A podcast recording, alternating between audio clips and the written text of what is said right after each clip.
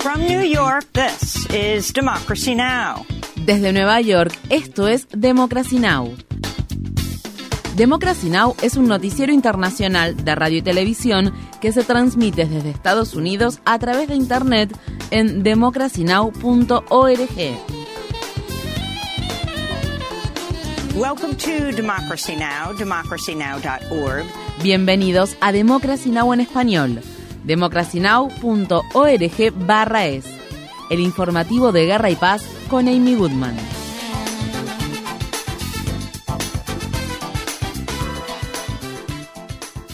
Dos hospitales más grandes de la franja de Gaza, el Al-Shifa y el Al-Quds, han suspendido sus operaciones debido al colapso del sistema de salud que enfrenta el enclave palestino por el bloqueo y los incesantes bombardeos que está llevando adelante Israel. Al menos seis bebés prematuros y otros nueve pacientes han fallecido en el hospital Al-Shifa debido a la escasez de electricidad. Los últimos trabajadores que quedan en el hospital se están viendo obligados a recurrir a medidas desesperadas. Imágenes que circulan en Internet muestran a bebés prematuros que han sido sacados de sus incubadoras y colocados juntos en una cama para mantenerlos al calor. El personal médico afirma que las Fuerzas Armadas israelíes ingresaron a los hospitales, dispararon contra los pacientes y obligaron a cientos de personas a salir a las calles. Los médicos y funcionarios del Ministerio de Salud palestino pidieron a los organismos internacionales permitir la evacuación segura y el tratamiento de los pacientes. Estas fueron las palabras expresadas por el jefe del Departamento de Emergencias del Hospital Nasser el doctor Muhammad Kwandil. Los hospitales están siendo atacados. El ejemplo más reciente es la unidad de cuidados intensivos del Hospital Al-Shifa. Hoy han lanzado un ataque contra otro hospital de obstetricia privado y dos de nuestros colegas, quienes son especialistas en obstetricia y ginecología, han muerto esta noche. No hay servicio para pacientes pediátricos en la zona norte de Gaza. Cinco niños de la unidad de cuidados intensivos pediátricos se quedaron solos en el hospital Al-Rantisi y no sabemos cómo están. Perdimos las comunicaciones por lo que podrían estar vivos o muertos. En el hospital Al-Shifa no pueden ocuparse de los cadáveres en este momento. Hay una tienda de campaña repleta de cadáveres en el hospital.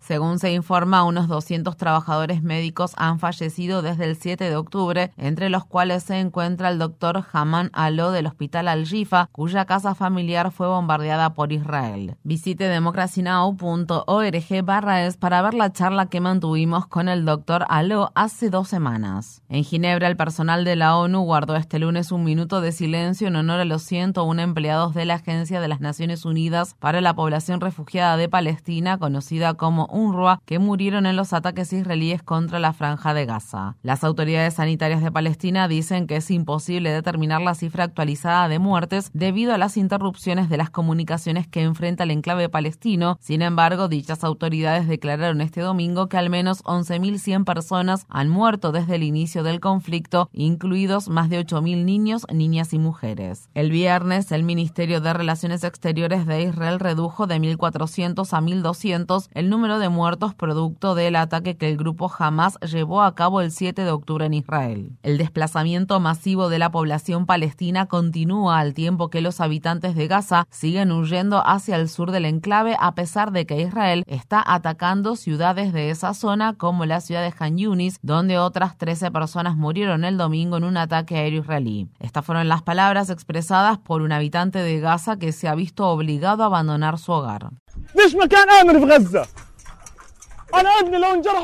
En Gaza no hay ningún lugar seguro. Mi hijo resultó herido y no había un solo hospital al que pudiera llevarlo para que le dieran puntos de sutura.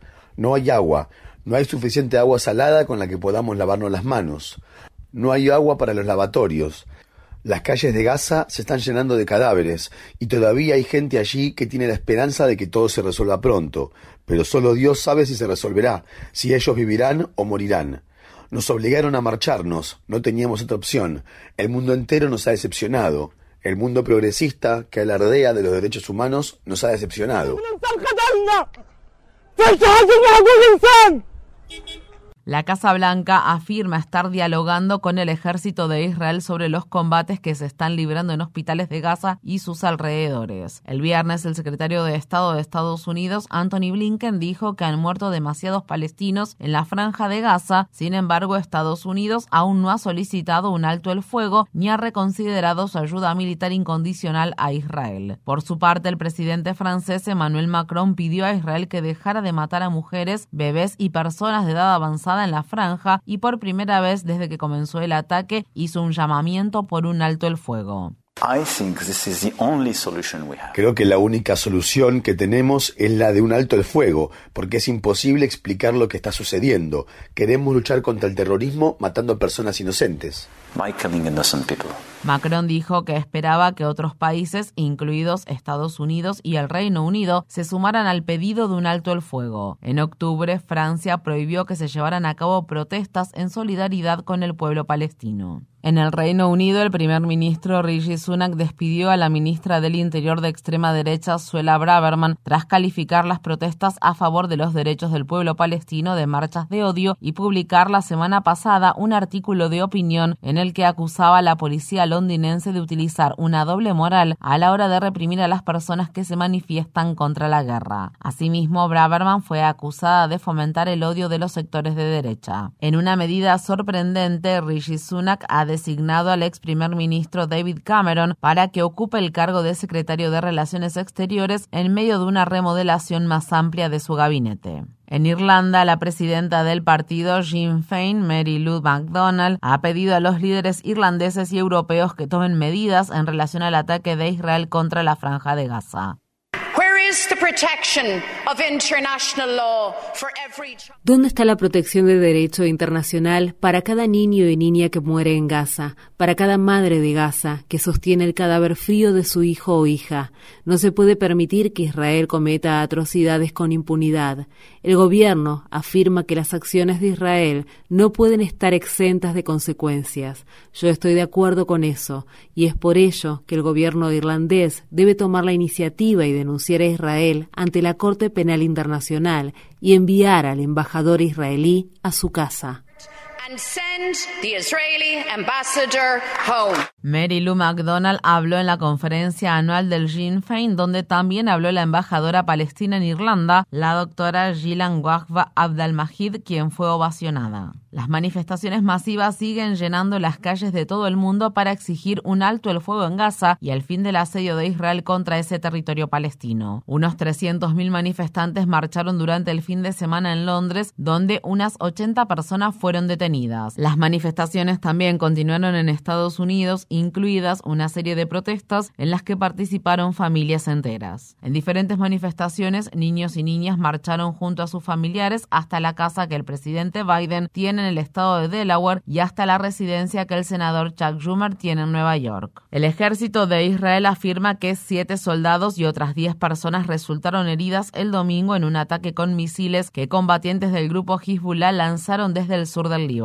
Este fue el peor combate transfronterizo entre Israel y el Líbano desde que un ataque aéreo israelí matara una semana antes a una mujer libanesa y a tres menores. El domingo el ministro de Defensa de Israel, Yoav Galant, advirtió a Hezbollah sobre llevar a cabo nuevos ataques contra Israel y añadió, lo que estamos haciendo en Gaza lo podemos hacer en Beirut. El Pentágono afirma que aviones de combate estadounidenses han llevado a cabo dos ataques aéreos más en Siria en respuesta a decenas de ataques con drones y misiles contra bases militares que albergan a las Fuerzas Armadas del Pentágono en Siria e Irak, donde 56 militares han resultado heridos. La agencia de noticias Reuters informa que uno de los ataques estadounidenses tuvo como objetivo un campamento de la provincia de Deir ez-Zor, que está dirigido por milicias vinculadas con Irán, mientras que otro tuvo lugar en las inmediaciones de un puente que se encuentra ubicado cerca de la ciudad de Mayadín, cerca de la frontera iraquí. Esta es al menos la tercera ronda de ataques aéreos que Estados Unidos lanza contra Siria en poco más de dos semanas. En Sudán, organizaciones de defensa de los derechos humanos afirman que a principios de noviembre combatientes del grupo paramilitar Fuerzas de Apoyo Rápido mataron en tres días a unas 1.300 personas de la comunidad Masalit en la región sudanesa de Darfur Occidental. Unas 2.000 personas resultaron heridas en los ataques, mientras que al menos otras 300 siguen desaparecidas. Los supervivientes de la masacre dicen que los combatientes de las Fuerzas de Apoyo Rápido fueron de casa en casa en busca de hombres y mataron a todos los que encontraron. El viernes, la Organización de las Naciones Unidas advirtió que más de 6 millones de personas se habían visto obligadas a abandonar sus hogares en Sudán desde que estallaron en abril los combates entre facciones militares rivales. Unos 25 millones de personas, más de la mitad de la población de Sudán, dependen de la ayuda humanitaria. Estas fueron las palabras expresadas por la coordinadora humanitaria de la ONU para Sudán. No tenemos palabras para describir cuán horroroso es lo que está ocurriendo en Sudán. Seguimos recibiendo constantemente informes espantosos de violencia sexual y de género, desapariciones forzadas, detenciones arbitrarias y graves violaciones de los derechos humanos y de los derechos de los niños y niñas. Lo que está sucediendo roza la maldad pura.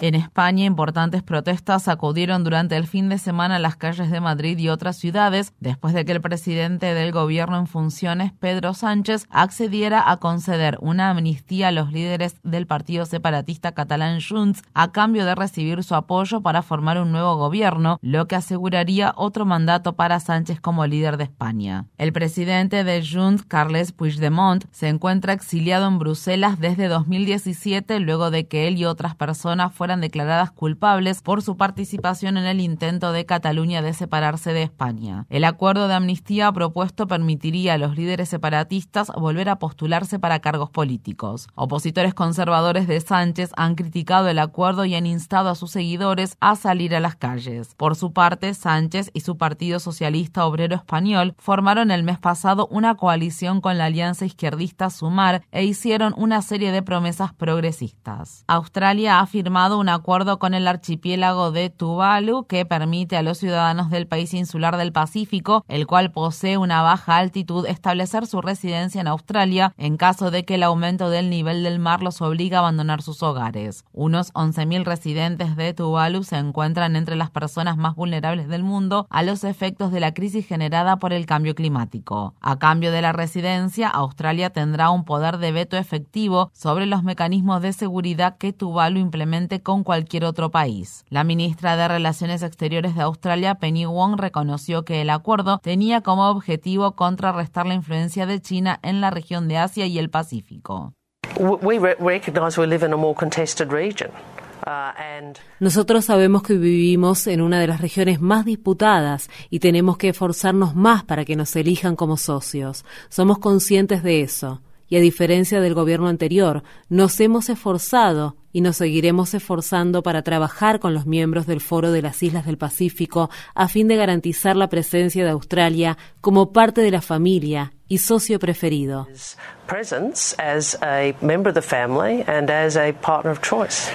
Agentes del FBI incautaron la semana pasada dispositivos electrónicos del alcalde de la ciudad de Nueva York, Eric Adams, como parte de una investigación para determinar si su campaña de 2021 recibió donaciones ilegales de Turquía. Los dos teléfonos celulares y el iPad de Adams fueron devueltos días después. La incautación se produjo a raíz de una redada que agentes federales llevaron a cabo en la casa de la principal recaudadora de fondos de la campaña de Adams. Se cree que el supuesto plan de donación involucra a empresas extranjeras que utilizaron a ciudadanos estadounidenses de origen turco como donantes falsos para canalizar dinero hacia la campaña de Eric Adams para la alcaldía de Nueva York. También se dice que los investigadores federales están investigando si Adams, poco antes de ser elegido alcalde, presionó al Departamento de Bomberos de Nueva York para que aprobara la instalación de un nuevo consulado turco en el distrito de Manhattan, a pesar de los problemas de seguridad que exhibía el edificio de gran altura. Según se informa, Adams presionó para que se abriera el edificio antes de que el presidente turco Recep Tayyip Erdogan viajara a Nueva York para asistir a la Asamblea General de la ONU de 2021. El senador republicano del estado de Carolina del Sur, Tim Scott, anunció que retira su candidatura para la nominación presidencial de 2024. Tras su anuncio, Scott, el único senador republicano negro de Estados Unidos, no respaldó de inmediato a otro candidato. A solo dos meses de que se celebren las primarias presidenciales en el estado de Iowa, Donald Trump sigue siendo el favorito para la nominación presidencial del Partido Republicano, a pesar de sus innumerables problemas legales. En el estado de California, un jurado declaró al abogado y activista por los derechos de los animales Wayne Xiong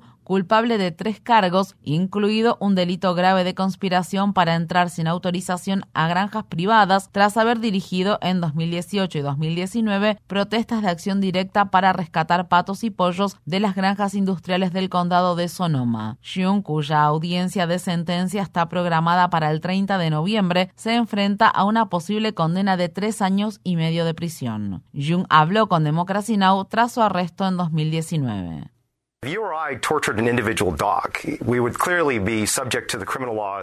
Si usted o yo torturáramos a un solo perro, claramente estaríamos sujetos a las leyes penales del estado de California. Sin embargo, cuando una granja industrial hace esto a gran escala, a una escala un millón de veces mayor que la de una sola persona que abusa de un solo animal, se considera un estándar de la industria y por lo tanto es completamente inmune a la persecución.